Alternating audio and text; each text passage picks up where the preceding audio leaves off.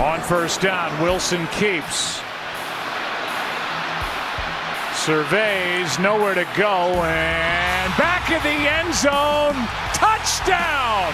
What a catch by Tyler Lockett.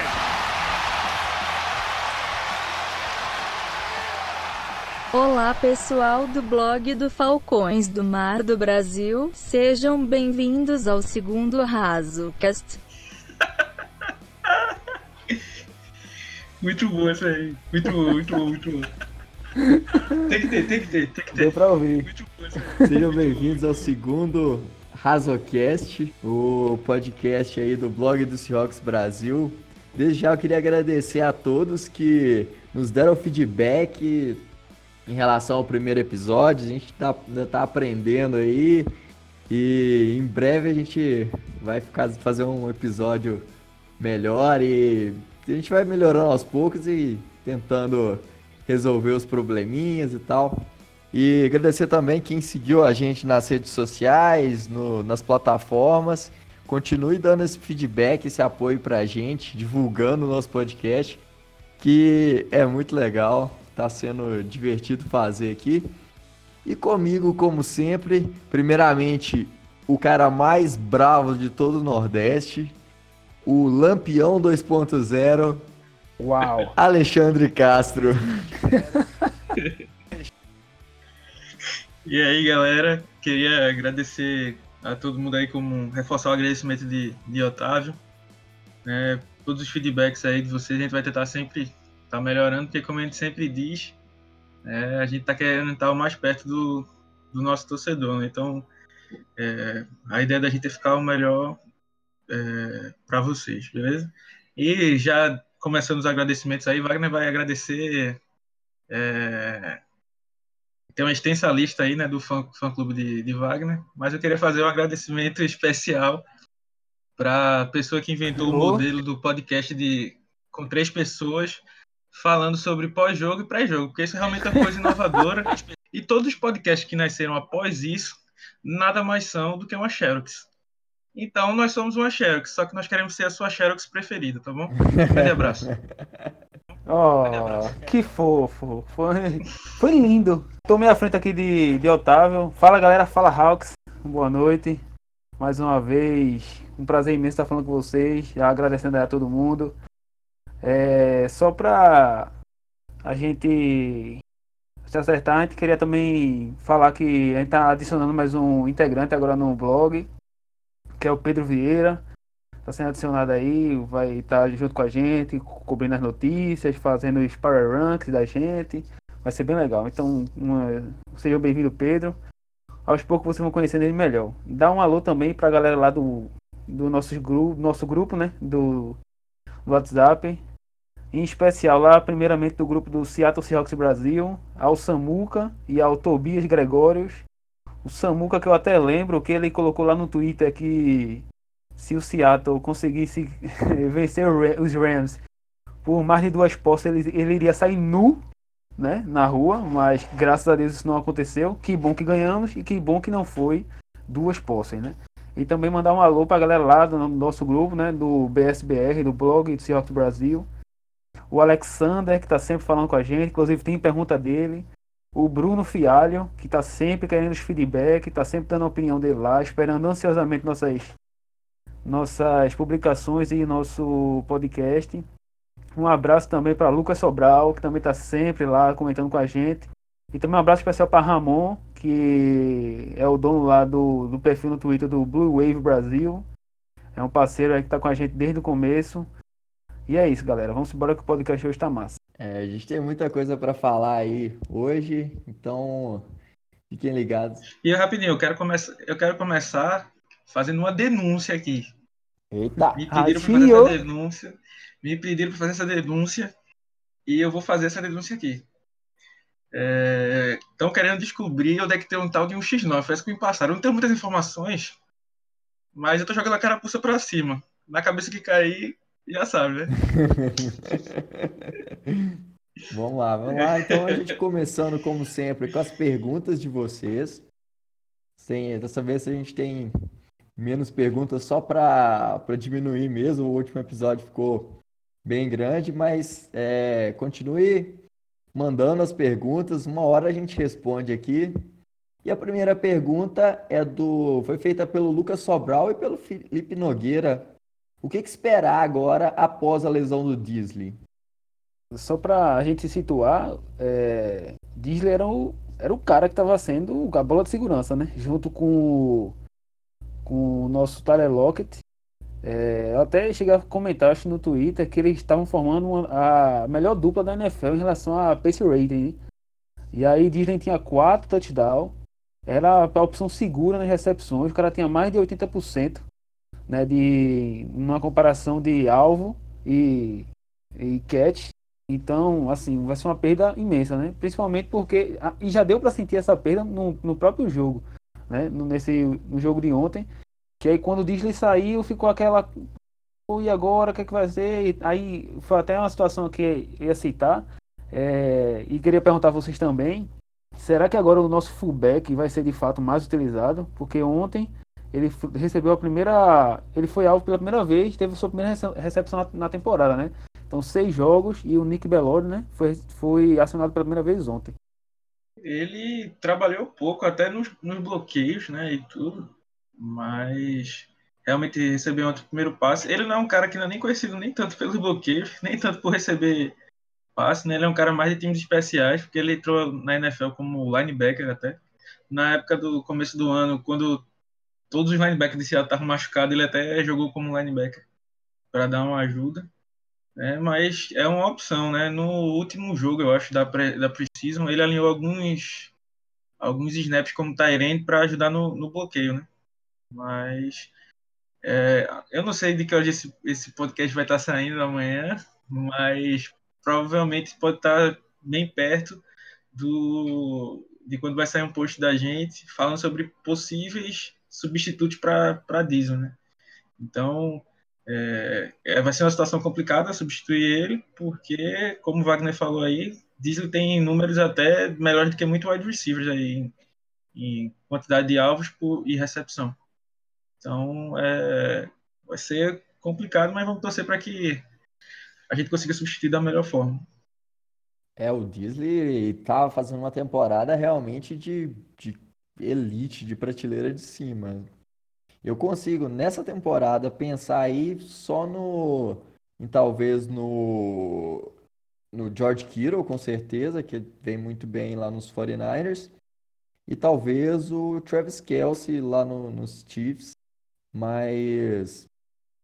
É, eu acho que o, e o Disney tinha feito uma temporada, um início de temporada incrível. Vai ser uma grande perda, a gente vai sofrer um pouquinho. A gente tem alguns nomes, tem o o Ed Dixon voltando, é, que é uma volta importante. Tem o Luke Wilson que chegou aí é, e já está entrosando com o time, tem feito até boas partidas. E, e tem o, o Hollister também, que subiu pro, do time de, de, do Practice Squad para o time principal e vai ser e também pode ser utilizado também em algumas recepções. É verdade. Só para comparar, o próprio Jacob Hollister, ele tem. Você olha para a fisionomia, ele entrou no jogo ontem, você vê que ele é menos. É um cara. Porque o, o, o Dealer era um cara gigante, né? O cara tinha 120 quilos, me engano. E aí você olha para Hollister, Hollister é um pouco já mais franzino, não tão franzino, mas menos que o Diesel. Ele tem 10 quilos a menos que o próprio Diesel, né? Então não sei o quanto Hollister vai ser hábil para estar tá fazendo bloqueios tão bem quanto o Digley. Vamos pra, então para a segunda pergunta de hoje, que é qual o impacto que imaginam que vocês imaginam que Reed é, terá na próxima semana e quanto isso deve elevar o nível da defesa? Essa pergunta foi feita aí é, pelo Alexander e pro, pro Edgar Baron, Baroncello. Baroncello. Bom, eu falei no podcast passado, né? É, Seattle. É, não vamos entrar tanto falar no, no, jogo ainda, que a gente vai falar mais do pós-jogo, mas o time continua mal no, no pass rush, né?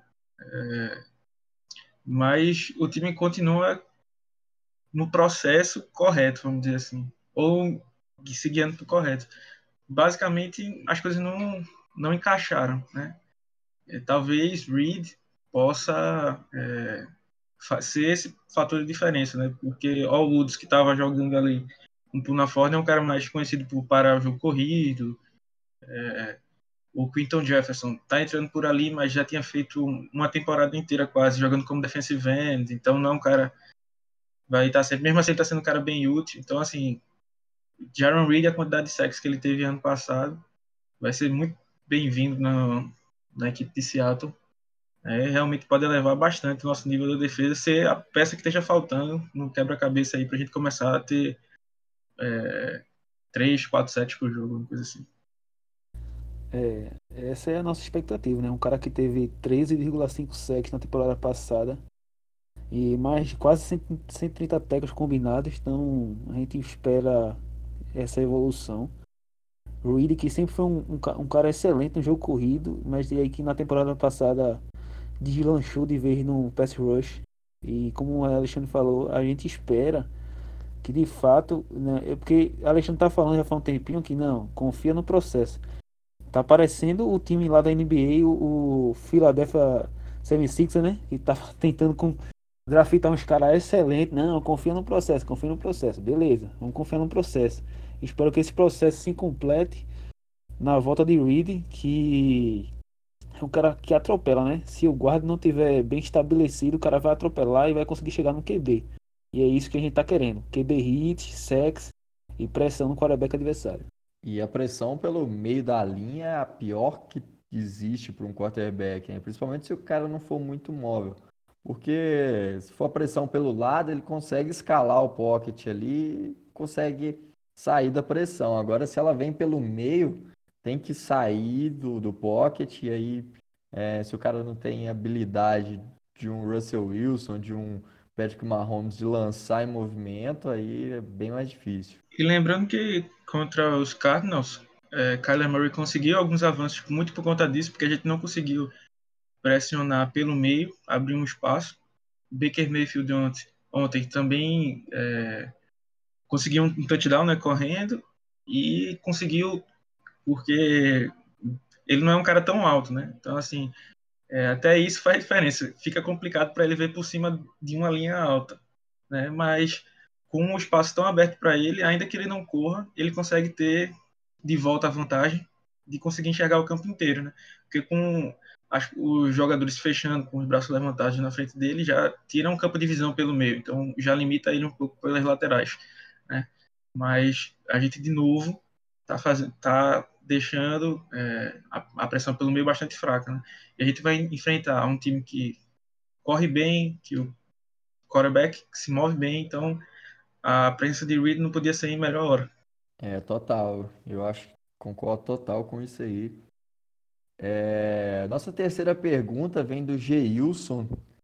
E é uma pergunta muito interessante que é, a gente sempre tem muita, houve muita crítica em relação ao Brian Schottenheimer, nosso coordenador ofensivo, ele pergunta: por que tantas críticas ao, ao Schottenheimer se Seattle está produzindo tão bem? Tem mais tem média de mais de 27, 27 pontos por jogo, está entre os times não melhor em aproveitamento na red zone e o sistema de jogo escolhido está favorecendo tanto o jogo corrido, Carson tem jogado bem, quanto os passes, né? Russell Wilson MVP, ele coloca.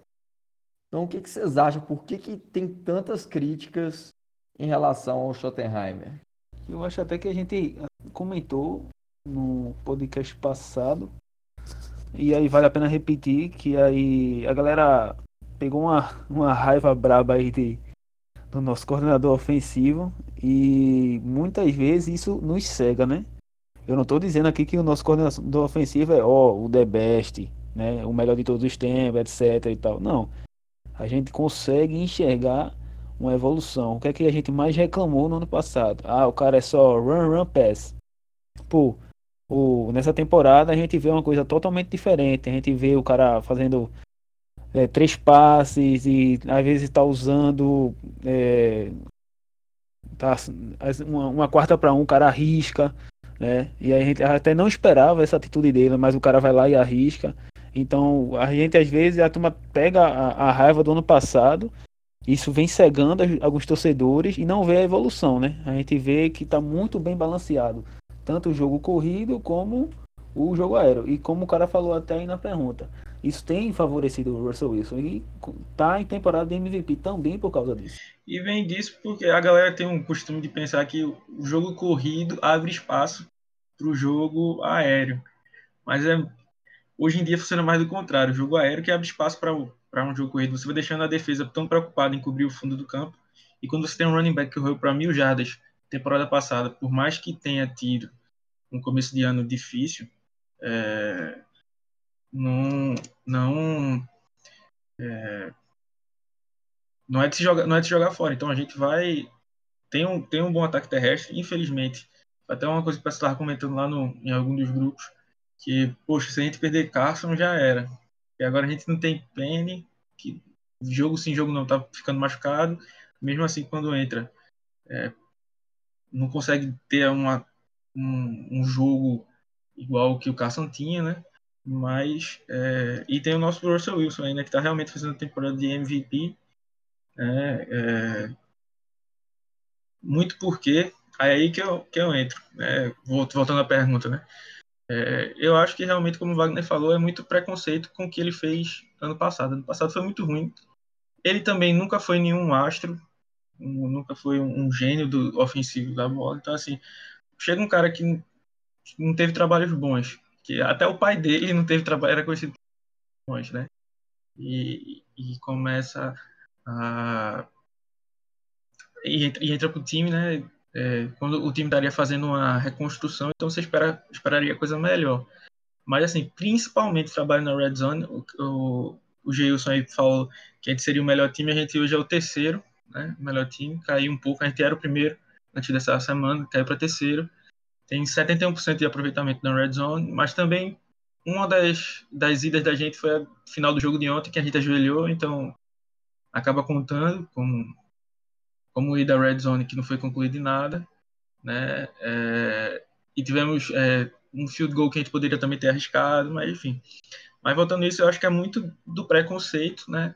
Que é como também falar de Ferry.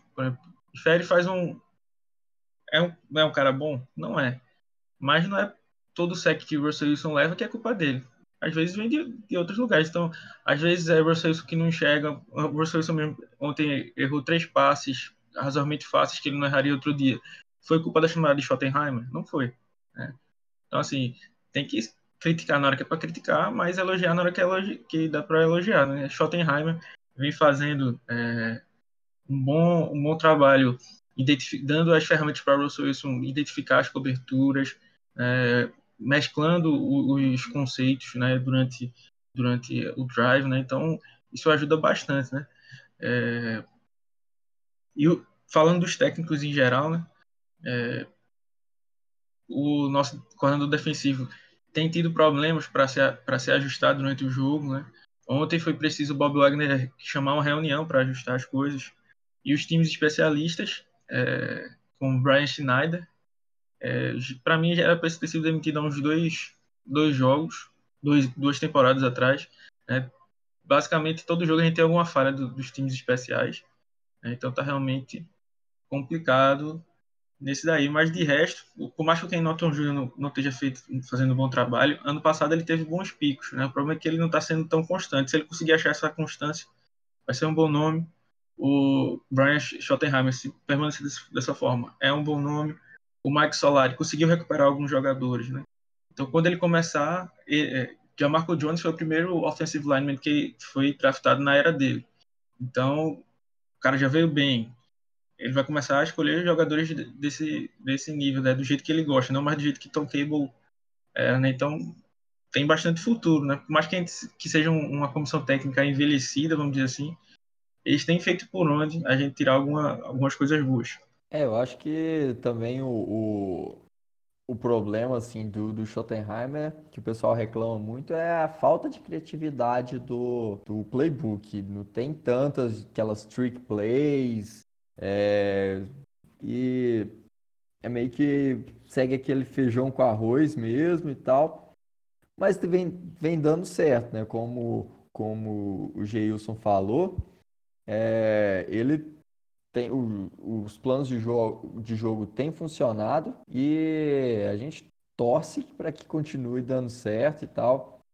É, e outro problema, acho que o pessoal cai muito é naquele, depois daquele jogo é, catastrófico na, nos playoffs do ano passado, em que é, o Schottenheimer correu contra a melhor defesa, a melhor defesa de contra o jogo corrido da NFL, que era os Cowboys. E não funcionou. E o time não teve mudança de, de plano de jogo no meio do jogo, não teve alteração. Isso aí acho que foi. Exata, exatamente, mas gente está começando a ver essa adaptação agora, né? Ele está começando a sair dessas armadilhas, está parando de, de, se, de ficar preso nessa, nessas questões, né, que ele ficava muito preso no passado. É, é, porque é, como você disse aí no jogo contra nos playoffs a gente ficou correndo correndo correndo conseguiu bolas longas ou seja ó, o time estava mostrando isso aqui está dando certo vamos continuar? Não não. No próximo drive que chamava duas corridas para perdas de jardas né? esse jogo a gente já consegue ver ele se ajustando uma coisa aqui outra coisa ali né? E por mais que todo mundo gosta né acha bonito aquelas jogadas criativas trick plays tal mas assim é, foi até o pessoal lá do Pro Football que soltou uma comparação dessa, acho que falando de Trubisky e Daniel. É... Cara, é melhor o cara comer o arroz com feijão, que é que tá dando certo ali todo dia, o cara tentar arriscar no sushi e ter uma intoxicação alimentar ali depois. Então, assim, se tá dando certo o arroz com feijão, tá alimentando todo mundo, a gente tá conseguindo ficar 5-1 aí, é, vai nos dando cancha e vai dando é, peso para a gente chegar na, no, nos playoffs e, e, se ajustar. Né? Pelo menos ele está dizendo assim, do jeito, não estou dizendo que o Seattle só com isso vai conseguir ganhar o Super Bowl ou chegar ao Super Bowl, mas tipo, pelo menos a gente está conseguindo conquistar vitórias que nos dá o direito de começar mais na frente testar algumas coisas é, diferentes. Né? Partindo para a próxima pergunta do Armando Henrique, como a defesa força quatro turnovers e sofre 28 pontos na mesma partida, principalmente de um ataque que só fez 3 pontos no 49ers? É uma pergunta que eu vou responder bem rápido. Errando tackles. Pronto. Resumiu bem. Ter... Próxima. Essa daí podia até ir pro no huddle aí, porque é, o pessoal fala muito de ganhar a batalha dos turnovers, né? Mas é, não adianta nada. Ontem, por exemplo, dois turnovers que a gente forçou, a gente. Acho que um, um panteou a bola, outro chutou um feed goal, ou os dois panteou, não lembro agora de cabeça. Mas não aproveitou, não, não capitalizou em cima. O que, a gente, o que qualquer time tem que fazer para ganhar é, além de forçar o turnover, capitalizar em cima desse turnover. Se você devolver a bola para o seu adversário, pouca diferença isso aí faz. Né?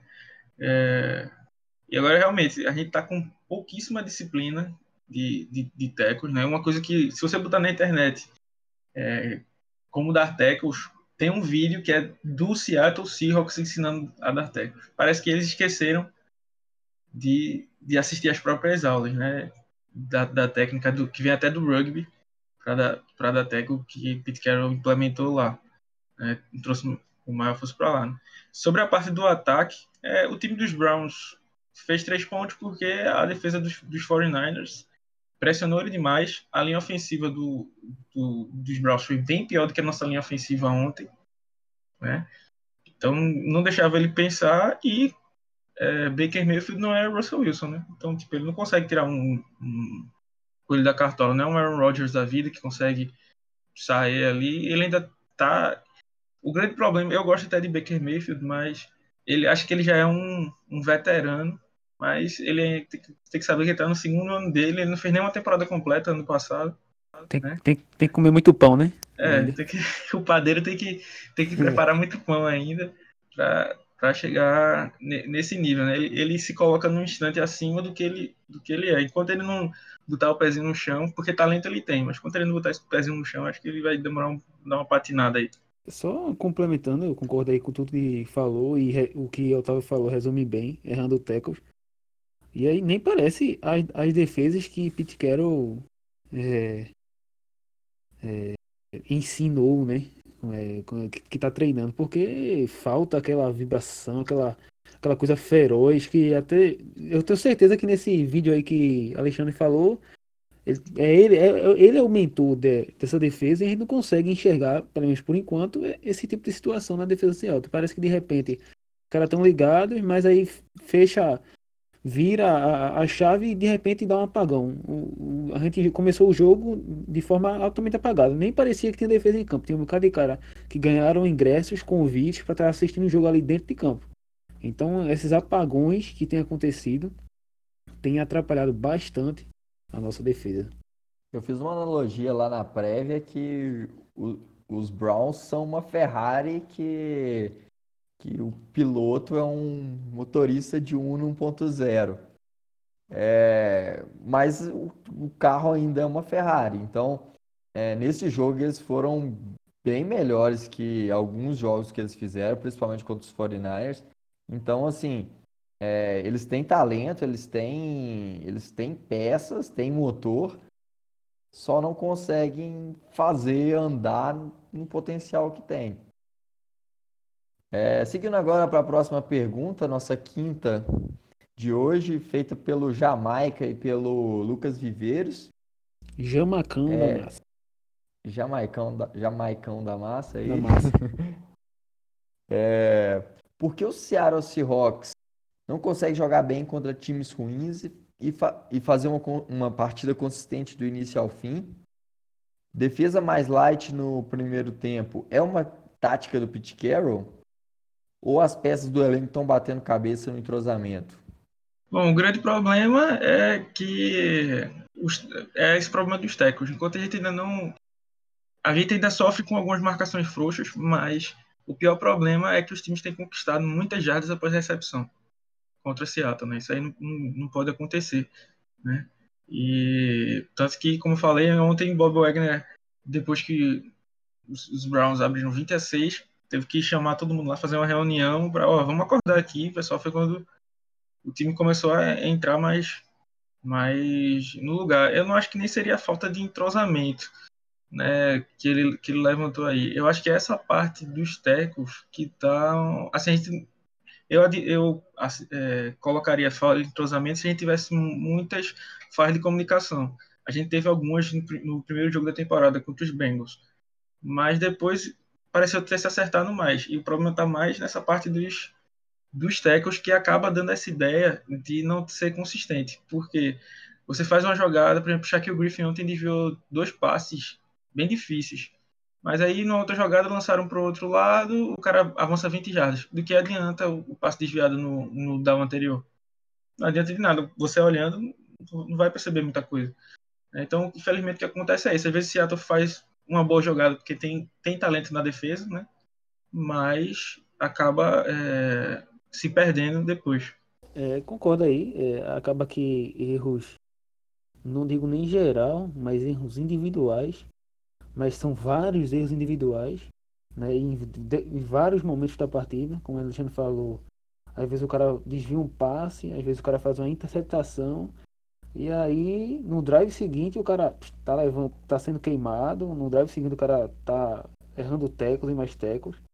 Então, acho que a grande, é, a grande o X da questão é de fato é, tá ligado, entrar 100%, tá concentrado no jogo, saber fazer a leitura que o ataque, né, acima de tudo é estudar, né, saber o que é que o, que o ataque adversário pode fazer, saber a sua função, onde guardar saber seu gap e, e entrar mais ligado para estar tá evitando errar até, porque a gente vê diversos drives, os é, uma, duas, três, três, três tackles e, o, e a galera do ataque tá avançando de 15 a 20 jardas. E aí, mas no, no primeiro drive o cara teve um passe desviado, o cara teve um tackle sensacional para perda de jardas, mas aí no seguinte vai estragar tudo. Partindo agora para a sessão No Huddle, que são umas perguntas bem rapidinhas, a gente vai falar bem rápido. E a primeira delas, vinda do João Vitor, qual o maior problema da defesa hoje? Pass rusher ou secundária? É, eu acho que hoje, hoje, hoje, é, ainda é um pouco a secundária, né? Por mais que nosso pass rusher não esteja sendo efetivo, mas provavelmente agora com a, com a volta de, de General Reed, isso pode ser diferente. Então hoje, para mim, nesse momento, ainda é a secundária. sempre falha, que sempre, principalmente erra tecos e não está fazendo direito às suas coberturas. Apesar de nós termos é, três interceptações, mas não muito por causa da, da, da, posição dos jogadores, né? Não, e sim por causa de falhas de, de drops do wide receiver do adversário. Indo para a próxima pergunta do No Huddle. Jogar com três linebackers ou com um níquel? É, pergunta do Wilson Felipe. Depende da jogada e depende do talento que você tem, né? Eu acho que é, depende, é uma, é uma questão que depende. Hoje a tendência é usar mais níquel por causa da cobertura de passes, mas depende muito do, do talento, do, do elenco que você tem. Próxima pergunta do Has Jordan. É, Clowniança já estão mostrando o que vieram ou ainda tem muito a que mostrar, que provar? O Clown eu acho até que já mostrou alguma coisa, né? É, por mais que ele, como eu já disse, não, tenha, não esteja traduzindo isso em estatísticas, é, ele ontem forçou duas seguradas, é, vem chegando, então eu ainda acho ele tá parecendo um pouco mais. O Ansa ontem forçou seu primeiro turnover, né, para Seattle, forçou o fumble e recuperou, né, mas, por exemplo, no jogo corrido mesmo, ele levou umas pancadas ontem que ele não parecia ter o peso que ele tem, assim, foi muito facilmente empurrado por, pela linha ofensiva de, dos Browns, que tinha tido tanto problema né, na, na semana passada. É, então, a gente espera ainda muito mais do que isso aí, né? Não estou dizendo que eles estão bem, mas, assim, eu ainda acho que o Clown está alguns passos à frente do, do Ansa. Então, partindo para a última pergunta, tivemos apenas uma vitória teoricamente fácil dos, contra os Cardinals. Por mais, por mais emocionante que seja é, o time tem, que tem pretensões para a pós-temporada precisa de vitórias mais imponentes. Quais as próximas partidas serão mais decisivas para os Hawks? Pergunta do Eduardo Valério. Eu iria dos confrontos divisionais, né? A gente vai enfrentar os Niners mais à frente. E a gente tá bem esse ano, vamos dizer assim. Mas eles estão 5-0 por enquanto. Então, em tese, né? Tudo muda rodada a rodada mas em tese é, a gente vai disputar com os 49ers por esse título de divisão, então principalmente os jogos contra os 49ers vão ser bem, bem importantes, uma vez que a gente já a gente tá 2-0 já na na divisão. Siga o que o Alexandre falou. Eu queria trazer uma pergunta aqui que veio lá do, do Facebook, só para a parte mais tática.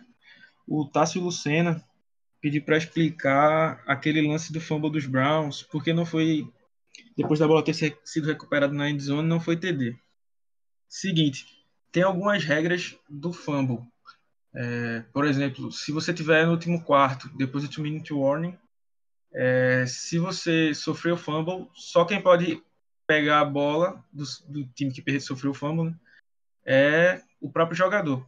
Se, por exemplo, eu sou o running back, perdi a, a bola, e o linha ofensiva cair em cima, ele não pode pegar a bola e, por exemplo, sair correndo. Na hora que ele, onde ele na posição que ele pegou a bola, vai ser a posição que vai estar tá a jogada. E uma outra regra, que foi a que foi usada ontem, é você não pode ter vantagem em sofrer um fumble. O que aconteceu ali? O fumble sofreu na linha de uma jarda e a bola foi para frente e eles foram lá e recuperaram dentro da endzone. Ou seja, eles acabaram tendo vantagem nisso. E isso não pode. Então a bola se, se, a bola tivesse sofrido fumble na linha de uma jarda e tivesse caído lá para a linha de 10 jardas, a próxima jogada começaria na linha de 10 jardas. Mas esse não foi o caso, né? Os, os Browns tiveram uma vantagem em sofrer o fumble. Eles não podem ter essa vantagem. Por isso que a jogada voltou para a linha de uma, de uma jarda na parte descida. Naquele lance ali que foi totalmente doideira, Green entrou como 12 jogador, que não conseguiu sair a tempo.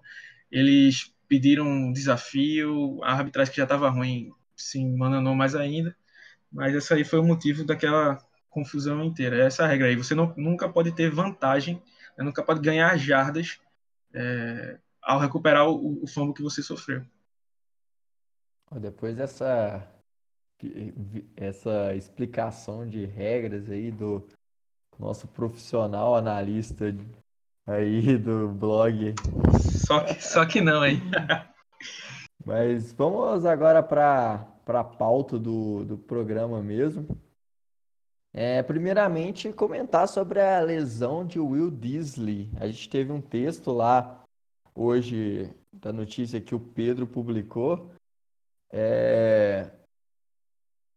E agora Disley não faz parte mais do elenco até o final da temporada porque tá lesionado. E aí, o que que qual a falta que vai fazer o Disley? Bom, é, o Wagner até falou aí quando ele estava respondendo a pergunta. É, Disley é um cara muito bom em, assim, em, em, tudo que ele faz, vamos dizer assim. Não tô dizendo que ele é um cara all pro, coisa do tipo, mas ele é um cara que bloqueia muito bem. É um cara que é, recebe a bola muito bem e para mim a melhor característica dele, que inclusive até pouco, pouco falado, ele é um cara que é difícil demais de se derrubar. Então ele consegue com boa quantidade de jardas após recepção. E fora que ele faz tudo isso, tendo sido é, defensive lineman até um dia desse, né? É, o jogador veio, é, que, que tá para substituir ele, né? Assim, ontem, por exemplo, foi Jacob Hollister, que recebeu muitos elogios né, pela sua capacidade de correr rotas. Né? O, o Brian Schottenheimer comparou ele até com o Tyler Lockett, a criatividade que ele tinha e a fluidez que ele entendia os conceitos. É, mas, como o Wagner falou lá, ontem mesmo eu estava assistindo o jogo, parecia que era o irmão mais novo do, do pessoal da linha ofensiva. O Jacob Hollis era um cara bem mais franzino. Né? Assim, ele, ele pode até ajudar nos bloqueios, né? mas ele não vai. Uma dupla Disley e Wilson é bem melhor no bloqueio do que uma, uma dupla Hollister e, e, e Wilson. Né? É, Dixon tá aí para voltar, né? Eu acho que o time tinha uma estratégia de, de manter ele no IAR durante um tempo e ativá-lo caso não fosse necessário em alguma emergência. E parece que essa emergência chegou. Apesar de que né, ele, ele não está pronto no momento, eu acho que o Pete Carroll falou que ele vai precisar ainda de umas duas semanas, algo assim. É, mesmo assim, ele não seria um grande upgrade, né? Mas é, eu preferiria algumas trocas, mas essas possibilidades de troca eu deixo para o texto que vai estar tá saindo amanhã, né, para não, não dar spoiler, para não dar spoiler, mas aí é, é, mais ou menos essa situação que a gente está aí com, com o Disney, né? Um, com, muito, muitos nossos alvos vão acabar tendo que ser espalhados para os nossos outros recebedores. A gente tem um grupo de recebedores grande. E, é, era isso até que eu ia comentar, porque ontem mesmo até David Moore, Moore ou Moore, é, que estava praticamente apagado, recebeu três recepções. O saudoso Jaron Brown, falando estilo americanizado, é, recebeu também dois TDs e estava até tava desaparecido, não tinha recebido nenhum TD ainda na temporada. E a gente viu os, os nossos recebedores sendo muito mais utilizados sem o nosso saudoso Disley. E eu acho que essa, essa é uma tendência para os próximos jogos. Até a gente achar a formação ideal ali com o Wilson, com o Tyren 1. E por enquanto, né, o, o Belo, o Belo não, o Eita, esqueci, o Rocher como o Tyrene 2, né? E eu acho que a tendência vai ser espalhar cada vez mais os nossos wide Talvez a gente veja até os nossos rookies sendo utilizados. Isso tem que ser falado. Isso tem que ser falado.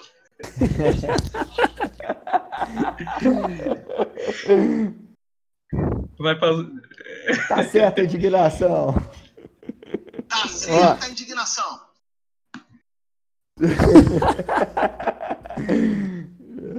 então agora passando para a próxima pauta, vamos falar do jogo da semana 7 contra os na verdade, vamos falar do, do, jogo que rolou na semana passada, né? Tô adiantando demais aqui. Falar um pouco do resumo do que, aconteceu ontem, domingo, lá em Cleveland. É, vamos, o que, vocês acharam desse jogo? Quais foram os pontos positivos? Quais foram os negativos? E o que a gente precisa melhorar aí para continuar sonhando com pós-temporada e com o título de divisão? Só queria deixar no ar o seguinte: o rei das interceptações, Tedrick Thompson, está com duas interceptações. E o nosso saudoso Earl Thomas está com uma interceptação. Só isso. é, ontem foi um jogo. É, como eu tinha dito no, no, no, primeiro podcast da gente, é, eu sabia que não ia ser um jogo fácil, né? E a, até a analogia aí que o Otávio fez foi muito boa. Né? Tipo, é um, um cara que tinha boas ferramentas, mas às vezes ele se, se, atrapalha, se atrapalha. Né? É, então, começou com um retorno time de especialistas, que deixou o time no buraco, né? É, começando na linha de 23 jardas, eu acho, uma coisa assim. Então já, já facilita a vida. Aí o Russell Wilson avançou, marcou o touchdown corrido, né? É, mostrando mais uma vez é, a, a, capacidade dele de, de, de, escalar o pocket. Aí você, aí muita gente fala, ah, não, mas foi porque o Russell Wilson improvisou. Mas até nisso o Brian Schottenheimer ajuda, porque é, ele faz movimentações antes da jogada, disposição de jogadores, para mostrar para Russell Wilson se é uma marcação em zona ou se é uma marcação é, homem a homem. Porque o que acontece, por exemplo, no lance do touchdown era marcação homem a homem. O cara tá marcando homem a homem, cara passou por mim, eu vou estar só olhando para ele, né? E seguindo ele até a morte, vamos dizer. É, daí você não tá olhando pro, pro quarterback, você só vai virar pro quarterback se passar muito tempo, o passo não chegar e você olha para ver onde é que tá essa bola. Mas daí para chegar, um, um, um, quarterback mais rápido consegue chegar na, na, na end zone. Né? Só que depois disso, e da perda de, de do field goal de, de Jason Myers, né, do, do, extra point, perdão, de Jason Myers, né, que tá cada semana errando alguma coisa, né, já errou um field goal que atrapalhou bastante a vida da gente, mais difícil, errou um, field goal, né, é, o time do, dos Bros anota mais dois touchdowns, dois touchdowns, né, então Seattle só fica tipo, meio que atônito, teve um apagão, né, até que o pessoal lá reportou, como eu tinha dito, tipo, Bob Wagner chamou todo mundo assim na grande, tipo, ó, oh, pessoal, vamos, vamos acordar, né? Porque basicamente quem tava jogando era só Shaquille Griffin, que é, Jarvis Landry basicamente só conseguiu alguma coisa no jogo quando não alinhou contra ele, né? Jogou muito bem.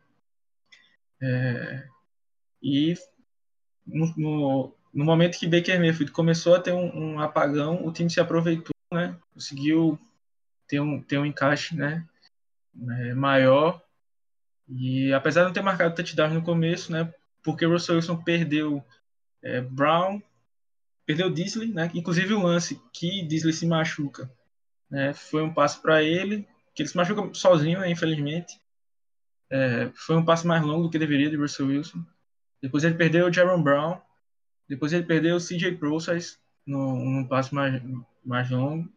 Né? Então ele cometeu alguns erros dele também, né? que é normal, você não acerta 100% das vezes. Né? O time foi se ajustando é, no ataque é, e principalmente na defesa. Né? Começou a forçar os quatro turnovers, três interceptações e um, e um, e um fumble. Né? Agora o que, é que a gente precisa evoluir? Como eu falei lá, não adianta você. É, quem não lembra daquele jogo sensacional da final de conferência Seattle Seahawks e Green Bay Packers? É, Russell foi interceptado quatro ou cinco vezes, não, não, não falha a memória agora. Mas, ou seja, Green Bay Packers. É, Green Bay Packers é, teve. Uma, conseguiu forçar mais turnovers, mas não, não venceu o jogo. É, não conseguiu capitalizar e o time do Seattle que teve menos turnovers é, acabou vencendo o jogo, né? Porque você tem que a, não adianta ter 20 turnovers, 30 turnovers no jogo na temporada e não capitalizar em cima deles. Vai ser basicamente a mudança de posição de bola só para o seu adversário, né? Então isso aí é uma coisa que tem que, tem que se ajustar, né? Um, um, um ponto importante, né? Carson entrou muito bem no, no jogo. É, conseguiu dar uma, uma estabelecida no, no, no futebol dele. É, tá mais tá mais dando aquela segurança depois de, dos fumbles que sofreu, né? E agora um cara que eu queria destacar, queria se me permitir destacar um cara. Só para tu continuar falando aí de Chris Carson, não sei se você vai mudar. É o terceiro jogo seguido dele é, para mais de 100 jardas, né?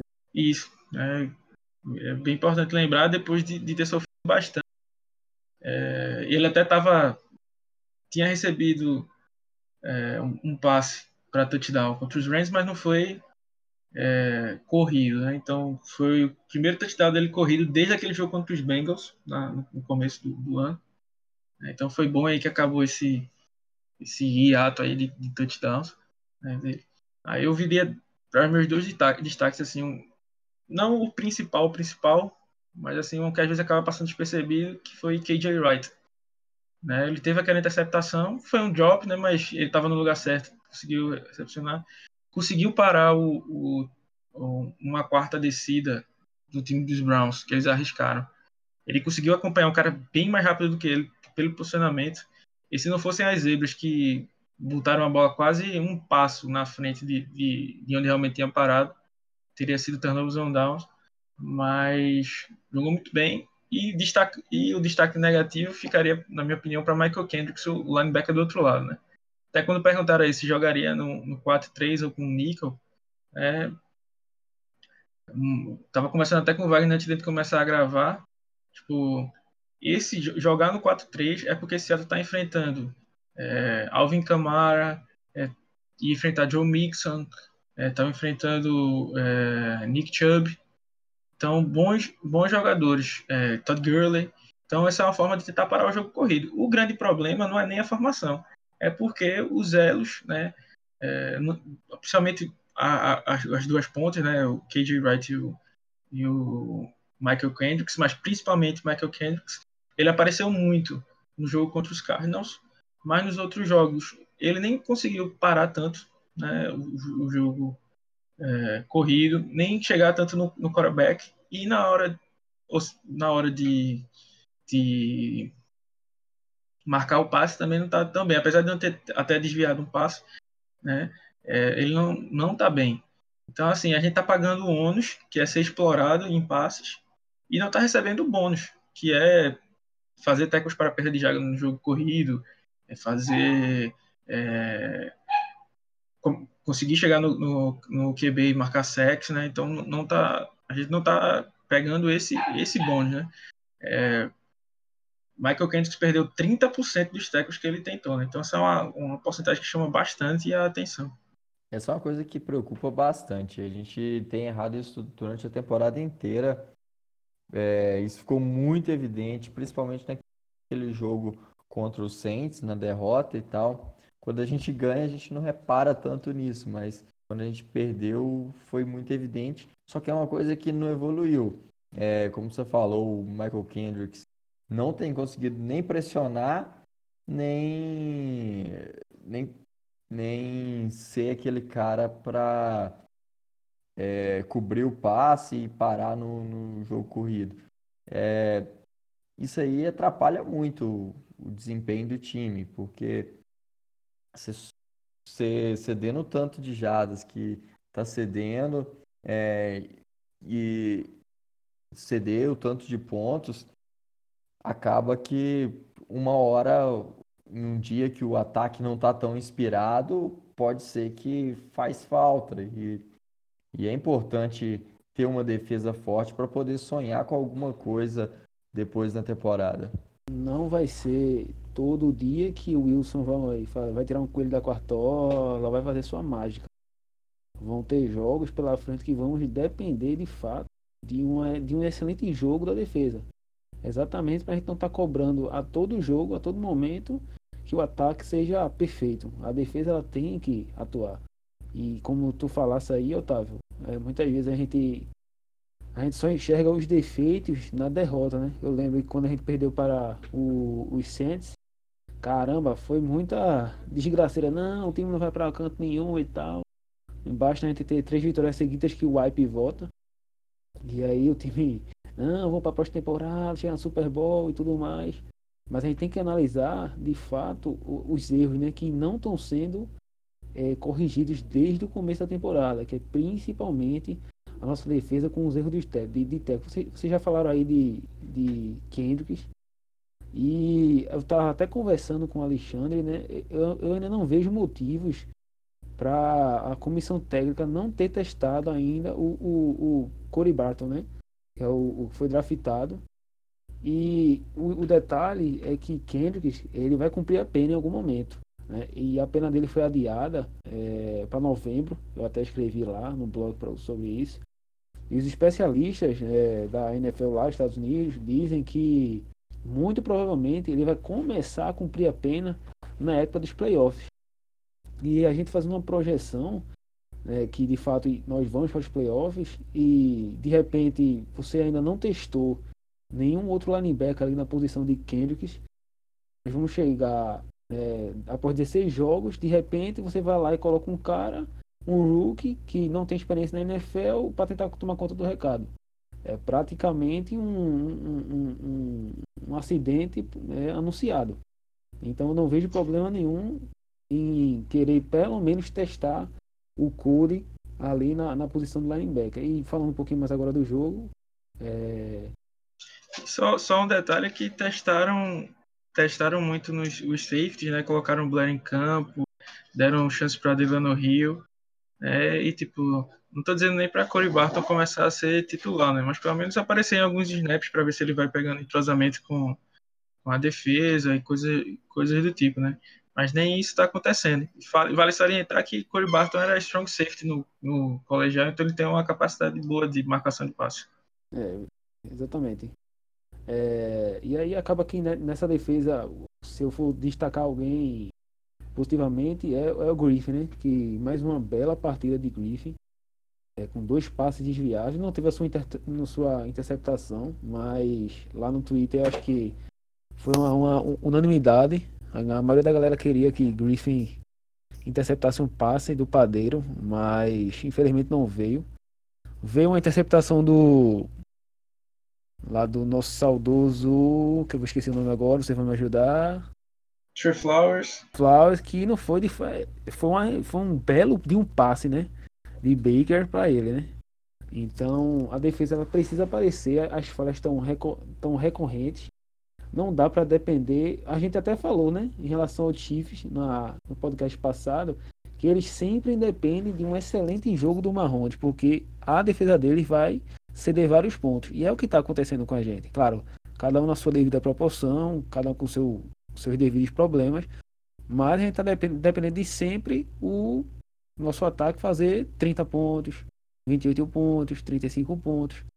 Não dá, estamos cedendo muita jato. Uma hora né? Isso aí vai entrar, vai eclodir. E aí a gente não quer que ecloda, que se for para eclodir que seja agora, né? Que, que dê tempo para nós podermos corrigir. E aí só o destaque positivo já falei que foi o Shaquille, né? O, o negativo seria o Kendricks.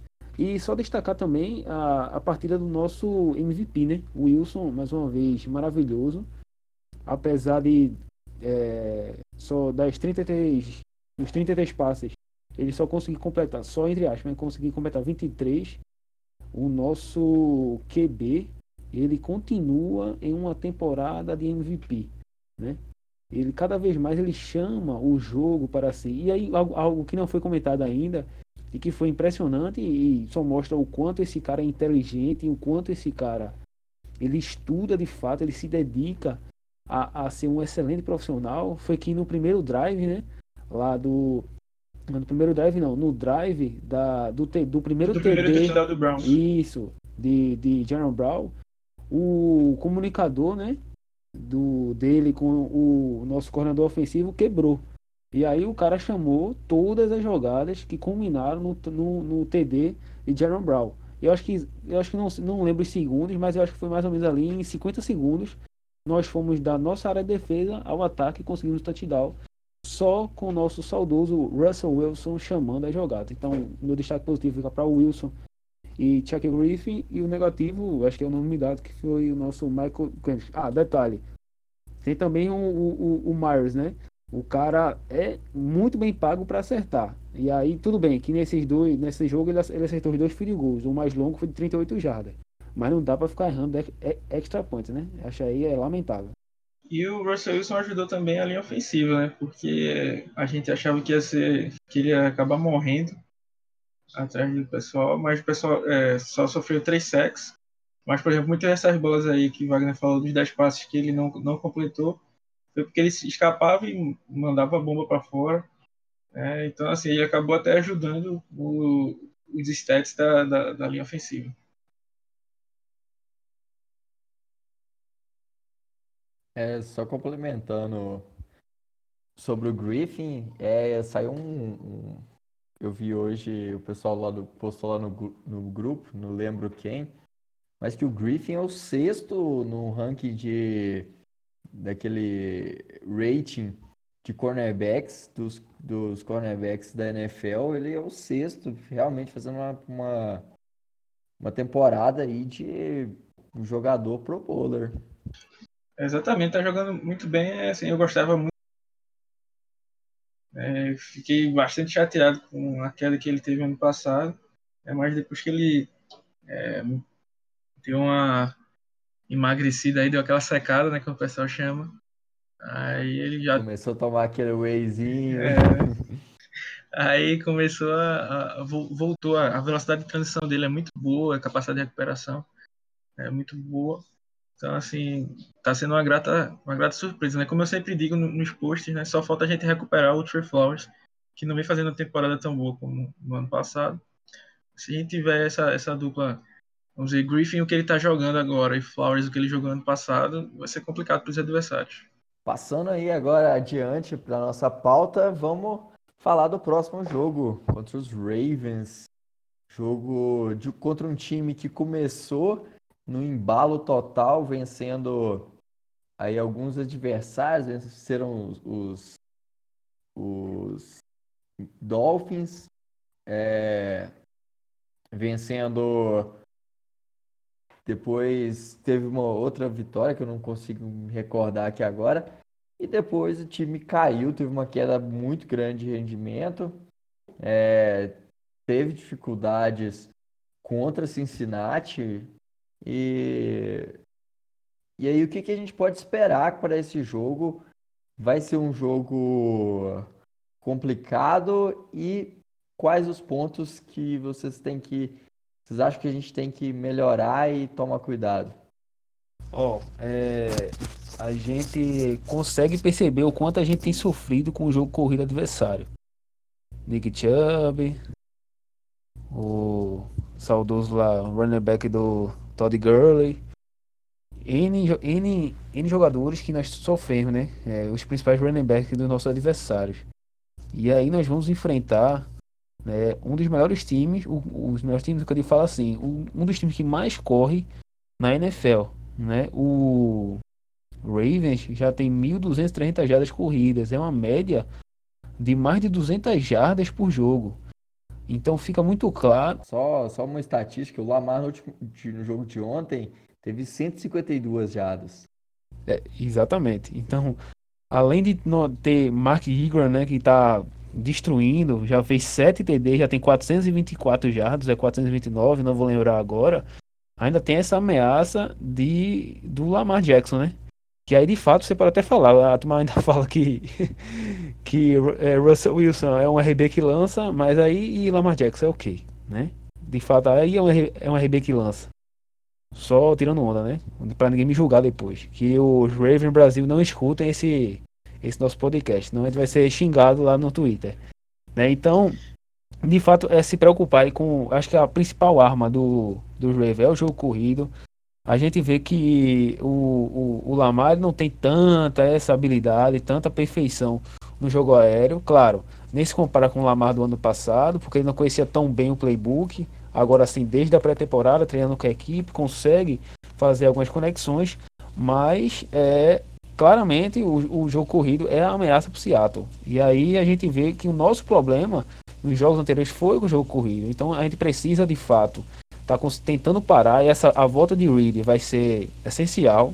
É um cara que sabe trabalhar, sabe, sabe bloquear o jogo corrido. A gente vai tentar, né, tá parando o jogo corrido aí do, do dos Ravens. E aí parando o jogo corrido dos Ravens, dos Ravens acho que 50% do ataque deles está fadado ao fracasso. E fora que com a volta de Reed a gente vai, vai voltar a ter pressão pelo meio da linha. É, e é justamente quando, como o Otávio tinha falado antes, é, quando você pressiona pelo meio da linha, você consegue é, impedir que o, que o quarterback saia correndo com a bola ou, ou escalhe o pocket. Então, se você atrapalhar nesse meio aí, ele não vai ter nem a visão é, mais do meio do campo, né? E, e também não vai conseguir correr, né? Um quarterback que tem 152 jardas aí, eu não tava nem com essa estatística. É muito. Ele tem uma habilidade atlética invejável, mas isso é muito de oportunidade, né? Então, assim, a, o pocket entrou em colapso. É, mas o meio tá aberto, ele começa a correr e vai vai é, criando essas oportunidades para essas jardas. Então, ter alguém ali que force e trave esse, esse começo de esse meio aí da linha vai ser bem importante vai ser bem importante para é, impedir esses avanços né? então assim e como o Wagner falou você juntar a sua maior força com uma das maiores fraquezas da outra equipe né, é o que qualquer treinador quer né? então com certeza o time do, dos Ravens está se preparando para isso, né? Se eles estão se eles correm bem, eles vão se preparar para correr mais ainda, né? Então vai ser fundamental aí na Ford. É, vamos ver se o Kendricks consegue ter um jogo de de de, de, assim, de, reaf, é, de, de, de, reafirmação, né? Assim que ele não é um mau jogador, né? ele, ele não sei também se ele está demorando para se adaptar ao, a esse esquema, né? Como já tinha dito no outro podcast, eles nunca chegaram a jogar juntos, que é KJ Wright e Kendricks, né, na temporada passada, quando um estava saudável, o outro estava machucado, ou suspenso. É, então, não sei também se ele está sofrendo essa adaptação, mas assim, gente, ele não é um cara novo e a gente já está no sexto jogo, indo para o sétimo jogo da temporada. Então, fazer adaptação, assim, pelo menos de passar pano na, no cara, já, já passou. Então, assim, tá na hora de voltar, né? É, a linha ofensiva né, indo para o lado da linha para o ataque. A linha ofensiva vai sofrer porque provavelmente Flucker não vai jogar. Né, vai ser uma decisão dia a dia, mas normalmente quando falam isso é porque o cara não vai. Eles não vão forçar. E como eles estão satisfeitos com o desempenho de Marco Jones, né?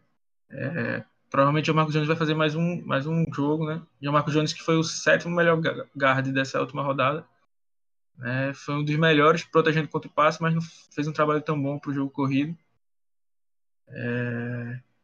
E, mas a principal falta mesmo assim, já que o Flock não está jogando tão bem, o Jones ainda seguraria a barra, né? Mas a grande grande queda, né, seria de Dwayne Brown para George Fant, né? Assim, não que George Fant seja um jogador ruim, mas ele não é um não tem o um nível do, do Dwayne Brown, né? Então é, precisa é, ajustar isso. Ontem ele cedeu oito pressões mas ele é um cara muito atlético. Tem um lance lá que eu até coloquei lá no, na, na, na, no pós-jogo. Ele sai bloqueando o cara. É, e, tipo, tem espaço na frente. Ele sai catando o cara do segundo nível, do terceiro nível. Quem tiver curiosidade aí, tempo, vejam o jogo é, Seattle Seahawks e Carolina Panthers, o jogo da primeira lesão de Earl Thomas. É, Seattle passou o carro no, no, nos nos Panthers. E um dos. Thomas Rawls ainda jogava bem nessa época. É, tem um lance que é absurdo. Ele tá de left tackle. Tipo, não tem ninguém na frente dele para bloquear. Ele vai procurando alguém de segundo nível. Ele corre tipo umas 30 jardas. Parece um, um wide receiver, assim, né? Uma jamanta daquele tamanho correndo tão, tão rápido daquela forma. Então ele é um cara que é muito atlético, né? Mas ainda sofre com, com algumas, algumas questões técnicas. Assim, vai ser provavelmente onde o time do, do, dos Ravens vai tentar apostar mais, né, suas fichas. Né, porque é, o Yupari também não veio bem. Ontem fez um ótimo jogo para jogo, é, abrindo espaço para o jogo corrido, mas no geral, o jogo de passe também não foi tão bem assim. É, então, a linha da gente, da gente tá bem porosa. O Justin Britt não vem fazendo um bom trabalho. Então, assim, o Russell Wilson vai ter que ser o Russell Wilson mais uma vez. Né? E também cai a responsabilidade em Chris Carson, porque também vai precisar desafogar o time em alguns momentos. E para finalizar aqui a minha parte, eu quero ver de quem Metcalf queimando Earl Thomas lá no fundo do campo. Meu eu Deus, acho, eu, acho... eu, acho... que o centro do Field, se isso acontecer, vai abaixo. Vai ter o terceiro terremoto. Eu também acho que vai ser. Se, se isso acontecer, vai ser demais, tá louco. Eu quero ver ele mandar dedo pra, pra gente. Que é isso? Um menino tão bom daquele. É, a gente vai precisar muito dos linebackers, como, como o, o Alexandre já pontuou aí. É, principalmente outro por, por causa de outro ponto também. O Mark Andrews, o tight end deles, é muito utilizado no, nos passes. É o terceiro é, end com, com mais jadas na temporada. Tem 410 jadas. Três, E, três TDs, se eu não me engano. É, três TDs. Então, é, e acaba que a marcação de, de end acaba sobrando para linebacker. Então, vai, a gente vai precisar tanto no, no jogo corrido para parar o, o, o Mark Ingram, o Justice Hill e o Lamar Jackson, que são muito bons, e também para bloquear no, para ajudar no, na proteção aí contra o passe para tight end com o Mark Andrews. Então, pessoal, chegamos aí no- na parte final do nosso podcast, aqui nessa parte de apostas, onde a gente vai dar alguns palpites aí dos jogos dentro da nossa divisão.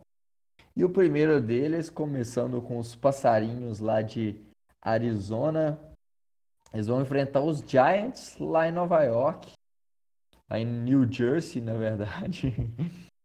Mas quem que, quem que vocês apostam nesse jogo aí? Eu vou apostar no pássaro de Arizona. Eu vou apostar nos Giants aí, dar uma fezinha no time de, um- time de um amigo meu aí que tá ouvindo sempre o nosso pod. Eu vou apostar em, no que ele chama de Danny Dimes.